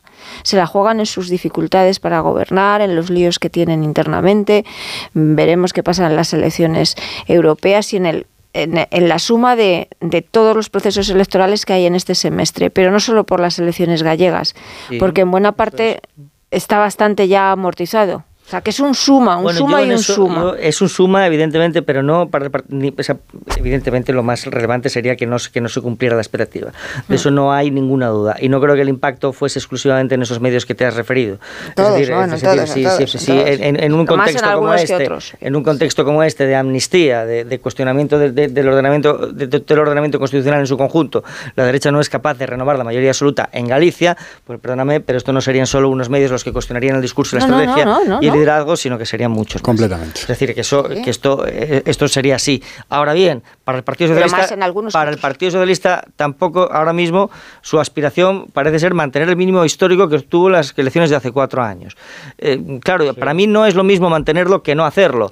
Eh, Imposible. y- claro, es No. decir, no es lo mismo salir con 14 escaños que salir con, Sí. con 10, vamos a poner, vamos a poner por caso. Bueno, que una no sé. cosa es conformarse con Claro, que tercera no sé- fuerza. claro, es decir, que cosa- no, La decir, fuerza ya está más que asumido que Sí, se está asumidísimo. ya lo que, lo que pasa que eso consolida, consolida el mensaje de que Sánchez sacrifica para su liderazgo el proyecto en el conjunto del país, el proyecto territorial del, par- del, eh, de- del partido. No hay ninguna discusión al Bueno, respecto. es decir, bueno, Bueno. una cosa es que no haya discusión y otra cosa es, es ir viéndolo todos los días. En, cualquier, claro. en cualquier caso, casi merece, casi merece la pena poner la secuencia, ¿no? ¿Va, ¿Va a bajar el PSOE en Galicia? Va a bajar el PSOE en Galicia. Después vienen las europeas. ¿Va a bajar el PSOE en las europeas? Va a bajar el PSOE en las europeas. Después vienen las vascas. ¿Va a bajar el PSOE en las vascas? Va a bajar el PSOE en las vascas. ¿Y qué va a pasar con el PP? Probablemente mantendrá Galicia, probablemente ganará las europeas y muy probablemente subirá eh, en, en- en las elecciones vascas. Y si hay gallegas y, y si hay catalanas también. Sea que el año No, el las año, la secuencia electoral Cataluña. para el PP es buena. Bueno, y Vox, no me habéis hablado de Vox, eh, porque consideráis que en Galicia tiene unas eh, posibilidades exiguas de entrar y quiero que me expliquéis qué es lo que está ocurriendo en Baleares, porque yo Es difícil os prometo que no lo he entendido. ¿eh? O sea, Es fácil, bueno, es, fa- es difícil al mismo tiempo, es fácil. no, yo traté de explicárselo a, a la audiencia, pero me pasa como con las noticias a veces científicas, ¿no? Que hablo así con mucha rotundidad, pero realmente no sé lo que está ocurriendo, ¿no? Y trato de hacerlo con mucho aplomo, ¿no? Eh, vamos a ver, aquí lo que ha ocurrido es que eh, los cinco, cinco de los diputados en el Parlamento Balear han expulsado a la presidenta del partido, ¿no? Y al presidente de la Cámara, El que es el Gabriel. Lesen, Lesenne. Eh, mm, y, y entonces, la dirección nacional ha dicho que esos cinco no representan al partido porque son unos traidores, pero sin embargo tienen el grupo parlamentario. Y lo seguirán teniendo. Lo seguirán teniendo. Con lo cual, imagínate para Marga Provenza ahora mismo el paquete. Quiero Sí. decir, es verdad que ella ya tiene Sí, los ¿cuál es mi que ella tiene, interlocutor? Claro, ella tiene los presupuestos para 2024. Claro, Pero porque para entiendo cualquier mayoría que les- parlamentaria que tenga que sacar adelante, tiene que, tiene Eso que, es. tiene que llegar a una mayoría con estos que no son, que no, o sea, que andan peleados con la dirección en Madrid, que es con los que firma el pacto. Eso es. Igual imagínate tú, para la estabilidad Porque- parlamentaria Baleares, lo que esto representa. Vamos Claro, a explicar, Joaquín, que Lesenne y, y la expulsada, eh, era Idoya Rivas la, la expulsada. Paula de las, Pa- Paula de las Heras, eso es, Paloma, de las, no sé de las Heras, de sí, las de Heras. sí. De las Heras y Lesenne siguen siendo eh, eh, diputados ¿no? en el Parlamento Balear. Hay que hacer un croquis. ¿Y qué, Sí, qué ha para pasado? no perderse. qué ha pasado. Bueno, es decir, el- lo que ha pasado, es decir, por explicarlo llanamente, es que estos cinco diputados díscolos, pues probablemente estarían muy disgustados con la dirección nacional por no haber, por no formar parte del gobierno. Es decir, el el resto de estructuras políticas en el Consell, en el ayuntamiento, sí forman parte del equipo de gobierno y, sin embargo, en el gobierno regional no. Y esto, pues yo entiendo que, pues, que enfada a cualquiera, ¿verdad? Yo creo que es síntoma de la descomposición en la que está Vox. No hay una dirección, no hay No hay una liderazgo. dirección, no hay un liderazgo, Claro. no hay una dirección, por mucho que hagas una asamblea a la búlgara, cada vez quedan menos, en los pocos que quedan se comen entre ellos, veremos la salida y yo creo que más pronto que tarde de Rocío Monasterio, todo lo que han sido las grandes figuras, los símbolos, ¿no? Sí, sí. De, de Vox en esta en esta Hay etapa. un proceso de Es- descapitalización de descapitalización que en solo cuanto a tiene precedentes en casos como Podemos eh, o el PP Bueno, de Pablo Casado y todos ellos son precedentes Pues así que van a salieron muy mal. Pero hay una- es la hay una- descomposición, descapitalización y descomposición orgánica.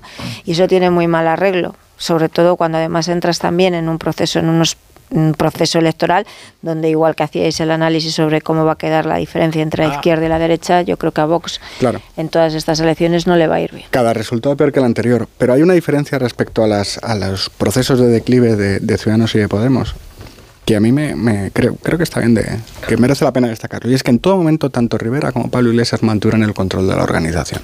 Ahora no existe eso. Hasta el último momento. Aquí. Y aquí pues tengo la sensación de que Abascal no controla la situación. Es más, tengo la sensación de que Abascal no es el más listo que hay en esa casa. Eh, claro, es complicado presentarte como un partido de orden cuando tienes la casa hecha un sin Dios, que es lo que le está, lo que le está pasando. Así que poco a poco van dándose las condiciones para que en la derecha se produzca eh, la reunificación. Yo creo que eso. Bueno, de que, la, de, que la haga el, de que la haga el votante. Yo, una derivada importante de lo que está sucediendo en Baleares, lógicamente, será su impacto sobre el resto de organizaciones territoriales. Quiero decir, el- decir si, porque es un poco ingenuo pensar que solo los de Baleares le han perdido el respeto a la organización. Es verdad que estos tienen motivos muy importantes, como hemos dicho, pero no sería, yo creo, difícil imaginar que en otros sitios puedan encontrar otros motivos. Ya pasó algo parecido en Murcia. Si no, si no, sí, sí, si no, si no recuerdo mal, creo que fue que fue eh, en Murcia y no si- no creo que sea extraño que esto tenga impacto en alguna otra organización Ni Vox. siquiera los gobiernos de coalición, además, donde están gobernando, son eh, fuerzas, por decirlo de alguna manera, que estén al servicio de la causa nacional. Al servicio de sus sillones, de sus intereses, y ahí sí que es posible que ocurra además lo mismo que con Ciudadanos, que el coste ya lo tuvo para el Partido Popular esas alianzas, pero que una vez que están ya en el gobierno les sirva esos gobiernos de coalición para que al final la marca que se imponga y que rentabilice a futuro en próximos procesos electorales sea la del Partido Popular.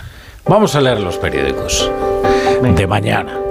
Ojo de la Iglesia, ¿qué tal? Buenas noches. Buenas noches, muy contento porque hoy la cosecha es buena. La cosecha de primeras páginas de los diarios de papel de mañana. Veo a toda la fachosfera. eh, nos falta. ¿La sanchosfera no la tienes? La sanchosfera no ha llegado. Nunca llega, es Y la que- calvosfera tampoco. Es una cosa que dijo Maite Rico que me ha hecho mucha gracia. Estado muy bien. No diré de quién. Muy bien, Maite, muy bien. que es un señor que se peina con persianilla y me ha hecho mucha gracia. Eso de la, a decir una cosa que es que Trapillo dijo aquí una cosa que está muy bien. Dice, oye, eh, ¿desde cuándo es peor eh, que te llamen eh, gilipollas a que te llamen fascista? Digo porque cuando alguien pueda contestar eh, de la debida manera, desabrida, por supuesto, pues eh, luego que no se quejen, claro. Porque es verdad. Pues será peor que te llamen fascista, que te, que te llamen calvo a que te llamen fascista. Hombre, para algunos sí, pero... Peor es utilizar el insulto como maniobra de distracción, como de distracción, que es lo que están haciendo. Eso es, eso es. Bueno, venga, Juanjo. Vamos allá, Eh, voy con los primeros titulares de cada medio. El mundo abre con esta información. Dos jueces ponen a Puigdemont fuera de la amnistía de Sánchez. Aparecen nuevos indicios de la conexión del separatismo con la Rusia de Putin y, entre comillas, para desestabilizar la democracia. La Audiencia Nacional seguirá investigando a Tsunami como organización para subvertir el orden constitucional. Entre comillas, en el ABC, primer titular, mismo asunto, el PO parecido. El PSOE ataca a los jueces por investigar a Puigdemont. Les acusa de tener un objetivo muy claro y tilda de horrible que puedan influir en la aprobación de la amnistía. Estados Unidos sigue investigando la trama rusa en el procés y un juez insiste en la conexión del líder de Junts con el Kremlin. La razón abre con diferente argumento. Desayuno informativo con Alfonso Rueda. Rueda, dos puntos, matrícula de universidad gratis y ayuda en extraescolares. El presidente de la Junta y candidato del Partido Popular a la reelección no gobernará si no logra la mayoría que se lo permita. En 20 minutos, el Congreso aprueba hoy la ley de amnistía con el nuevo frente de la conexión rusa. Caso Boló. El juez prorroga seis meses la instrucción de la causa que investiga si los agentes rusos actuaron a favor del procés por un acuerdo con sus líderes. En adelanto del español, en los digitales, Ana Pontón, candidata del Bloque Nacionalista de Galicia, una frase entrecomillada de ella. Galicia no puede ir por detrás de Euskadi y Cataluña. Y en el diario.es, el PSOE y Junts... Sabemos que no se refiere precisamente a la economía, ¿eh? No, que, claro, es que esto hay que puntualizarlo. Entiendo que se refiere a las cuestiones, por ahora dirá, de autogobierno y si consigue ganar las elecciones, pues de autodeterminación, yo qué sé. A los precedentes, ¿no? Claro, porque aquí hay una estrategia que es evidente en el BNG, que es presentarse con un perfil autonomista. Esta es la, eh, a ver, esa estrategia anfibia que siempre ha seguido el, el nacionalismo allá, de- en cualquiera de los lugares, que consiste en eh, desplegar una mm, apariencia eh, autonomista y luego ya vendrá la agenda dura, digamos, pero siempre después de haber alcanzado el poder, pues esto es conocido. Y para terminar, en el diario.es, el otro digital del que tenemos avance, el Partido Socialista y Junts llegan a la votación de la amnistía en el Congreso sin acuerdo. Oye, leo un titular aquí bastante curioso. Este, ¿qué Este sueltecito que hay aquí arriba, donde pone polémica. En el mundo, sí. En el mundo hay este a, a pie de página sobre el famoso cartel de la Semana Santa sevillana. Polémica, entre paréntesis, entre comillas. Dicen que parece gay. Que venga Dios y lo vea. Terminan las comillas. Dice Salustiano García, autor del cartel de la Semana Santa. Si este Cristo es Sevilla. que venga Dios, que venga Dios y lo vea. ¿no? Extraordinario. Bueno, te diré que, eh, francamente, a mí me sorprendió la polémica. Yo. La verdad que sí. Yo no vi allí nada en ese que, que, Pero en fin, entiendo que habrá personas pues, que se hayan ofendido, pero yo francamente no entiendo el motivo de la ofensa, no lo entiendo. ¿eh? Eh, he, he leído en, en Twitter No, que- algunas que- reacciones. Muchos me apilas, ¿no? Quiero decir, parece que es atractivo sexualmente el chico, ¿no? Pues Bueno, mejor, ¿no? Pero bueno, ¿cuántas imágenes hay en los decir- museos de eh, figuras Quiero decir, la que representación. representan a la Biblia y que son Es el muy propio hijo atractivas? del, del autor, el modelo. es el propio hijo del autor. Pero bueno, es, quiero que decir, sacar Ca- guapo a tu propio Mm, hijo. En fin, Caravaggio también se. Caravaggio me refiero el, el pintor. No, también, también se. También El se- malo, Caravaggio se- el malo. Se, se inspiraba también. Se, se inspiraba además en modelos, eh, en fin, algunos Sí. suburbiales y otros. eh, Torsos estupendísimos. Eh, con perturbable. La es que, es que he leído, es que he leído Religiosa. algunas, algunas reacciones que me, que me han parecido sugestivas. Yo he visto bien la de Dice- Reverte, el no periodista dice, Gonzalo Grajera dice, una propuesta que reúne todo lo que hoy día le falta a la Semana Santa de Sevilla. Riesgo, elegancia, ruptura, personalidad, no estética habitual neocatecumenal, entiendo. Eh, no aburrimiento. Eh, es decir, hay personas también que son partidarias. Y luego me ha parecido muy divertido esto que cuenta el periodista de La Sexta, Juanjo Cuellar, que dice, sobre el cartel de Semana Santa una señora de Triana ha hablado en la tele. Es demasiado resucitado, no me gusta. que es una cosa que me pareció un hallazgo completo, ¿no? O sea, A los cristos el que resucitan, pero poco. ¿no? Demasiado, demasiado resucitado. Bueno.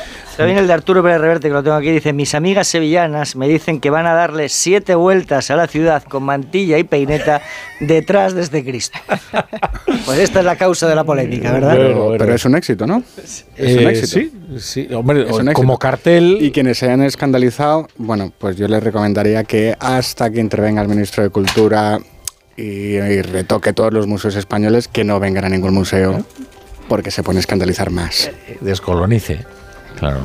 Bueno, un día hablaremos también de ese asunto. Es muy interesante. Eh, pues eh, como no llega, no llega la Sanchosfera, pues vamos a vamos a poner nada, unos consejitos. Ah, que está por aquí ya Roberto Brasero. Hombre, Roberto Brasero siempre es puntual. Claro. Bueno, a ver, un segundo. Porque tengo por aquí algo que contarle a la audiencia, pero no sé dónde lo he metido, ¿sabéis? A veces me ocurren estas cosas. Aquí lo tengo, verás. Aquí está. En línea directa entienden que cada conductor es único. Por eso con su seguro de coche, además de ahorrarte una pasta, tienes libertad para elegir taller. Sí, el taller que tú quieras en cualquier lugar de España, pero es que además, si es un taller colaborador, te garantizan coche de sustitución con servicio de recogida y entrega. Cámbiate y te bajan el precio de tu seguro de coche, sí o sí. Ve directo a lineadirecta.com o llama al 917-700-700, el valor de ser directo. La brújula. Esta es Laura, más conocida como arroba reparte corazones. Y le encanta repartir, pues corazones. Los reparte en redes, al despedirse. ¡Adiós, corazones! Está continuamente repartiendo corazones. Sí, reparte mucho, pero nada comparado con el Rasca Millonario de la ONCE, que reparte más de 20 millones de euros en premios. ¿Y eso es mucho repartir? Rasca Millonario de la ONCE, reparte como nadie. A todos los que jugáis a la 11, bien jugado. Juega responsablemente y solo si eres mayor de edad. Te lo digo, te lo cuento. Te lo digo, cada año pago más por mi seguro. Te lo cuento. Yo me voy a la mutua. Vente a la mutua con cualquiera de tus seguros. Te bajamos su precio, sea cual sea. Llama al 91 555 5555. 91 555 5555. Te lo digo, te lo cuento. Vente a la mutua. Condiciones en mutua.es. ¡Vigor, gor, gor, gor, gor, gor, gor, gor! Toma Energisil Vigor. Energisil con maca contribuye a estimular el deseo sexual. Recuerda, energía masculina, Energisil Vigor. Mira, cariño, los de la casa de enfrente también se han puesto alarma.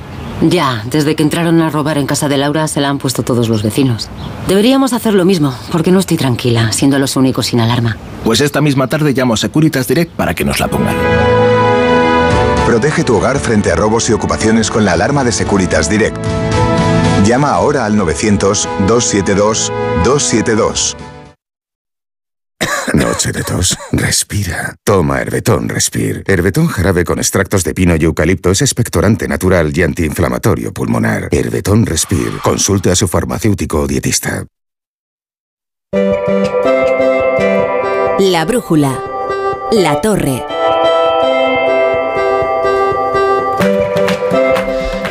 Brasero, eh, Roberto Brasero, deja de hablar con Carmen Morodo y atiéndeme un poco, que vamos a contar aquí el tiempo.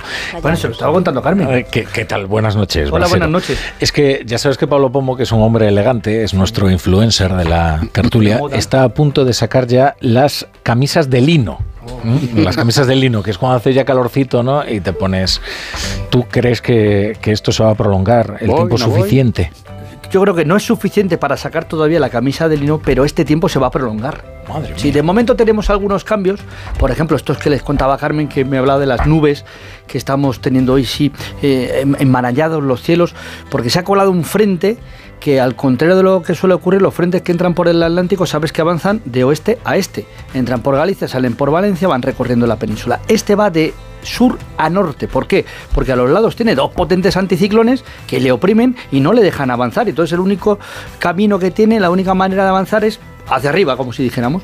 Y claro, ¿qué es lo que hay ahí abajo?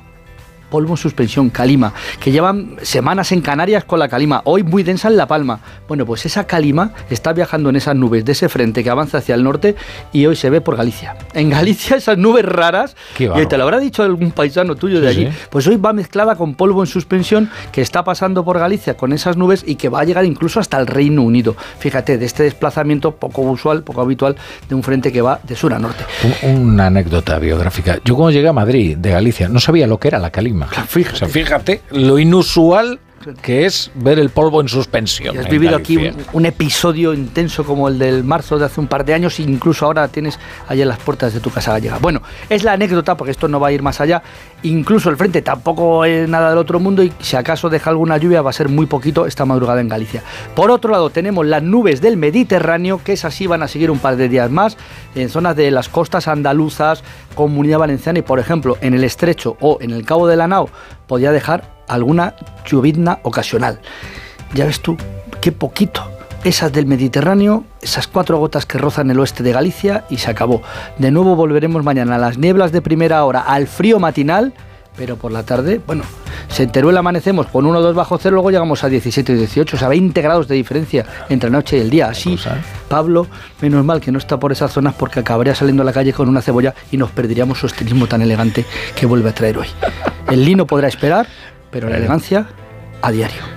Gracias, Barsero. Y esta semana sin ver el frío todavía.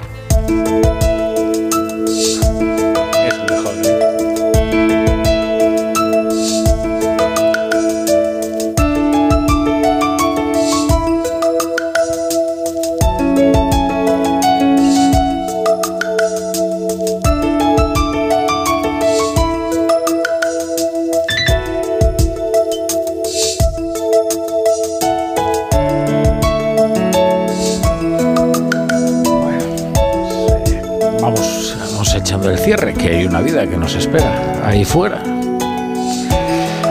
Chapo Paolaza, ¿qué tal? Buenas noches. Buenas noches, Rafa La Torre. A punto de sacar el Meiba. El Meiba. Se ven muchos hilos. El Meiba, es verdad. El cortavientos, ¿no? Bueno. El Meiba, no, porque el Meiba, el Meiba es el bañador. ¿Te acuerdas aquel Meiba que llevaba el que asaltó la, la piscina de Pedro J? ¿Te acuerdas? Sí, sí, No, sí. Puig, Puig, Puig. Con el, con, el, con el pasaporte en la boca. llevaba, El ¿no? pasaporte, en la- no, no, no, no. El El, carnet de diputado, el el acta, acta de diputado. Eso es de sí. Eh, diputado, cuidado, sí, sí, eh, sí, cuidado. Una prenda con connotaciones políticas siempre. Es verdad, es verdad. Lo llevó al Barça muchas veces, la camiseta del Barça, el Meiba. Bueno, Chapu, a ver qué traes ahí anotado en tu cuaderno. Pues hoy traigo anotadas las conexiones de Puigdemont con Rusia, aquellos soldados de Putin que Carles aún añora, pero la fachosfera, según Sánchez, es usted, señora. Investigan si el independentismo cometió alta traición, pero la fachosfera me atrae y no puedo remediarlo porque me atrae con esa cosa redonda, como de ir rebotando, como la crónica de fútbol por la tarde, disparo por elevación.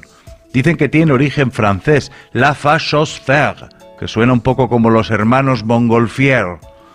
Un día me monté en globo y de ahí arriba recuerdo el silencio, el suelo alejándose de mí a gran velocidad como si cayera, pero al revés, y el horizonte curvándose allá lejos, haciéndose la tierra una esfera, una fachosfera. Fachosfera de Sánchez, pompa del jabón sanchista, luna blanca de Federico que vino a la fragua con su polisón de nardos y el niño Marlasca la mira, la mira, la está mirando, la fachosfera. Me gusta mucho, me voy a hacer una chapita.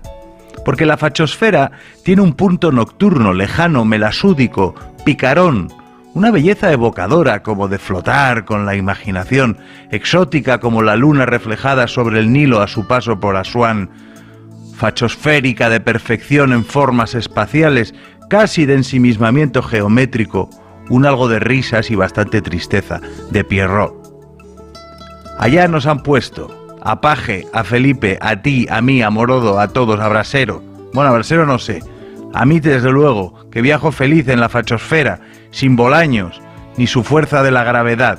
Flotamos en la fachosfera espacial cosmonáutica, en una quietud de cumbre de montaña, no sé cuántos mil metros de altura. En la fachosfera, ¿sabes? No se está tan mal. A mí las categorizaciones absolutas de mi españita entre facherío o rojerío me parecieron siempre absurdas por inabarcables. Me acuerdo mucho de aquel chiste del tonto al que le preguntaron, oye, ¿a ti te gustan las rubias? Y preguntó, ¿pero todas? Hasta mañana, Chapu. Siempre amanece.